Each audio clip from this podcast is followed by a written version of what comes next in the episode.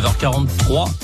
Les conseils de l'été, chaque jour, chaque matin, sur France Bleu Picardie avec euh, Béatrice Aptequier. Béatrice, aujourd'hui avec euh, Angélique Crépin, avocate. Bonjour, maître Angélique Crépin. Bonjour Béatrice. Je loue une maison pour les vacances et là, ouh, cacabouda. L'état de la maison que j'ai louée pour une petite fortune. Il faut savoir que les règles de salubrité ou de décence qui s'appliquent pour tous les immeubles, quels qu'ils soient, s'appliqueront bien évidemment également pour une maison de vacances. Donc il faut qu'elle soit reliée à l'assainissement, il faut qu'il y ait bien sûr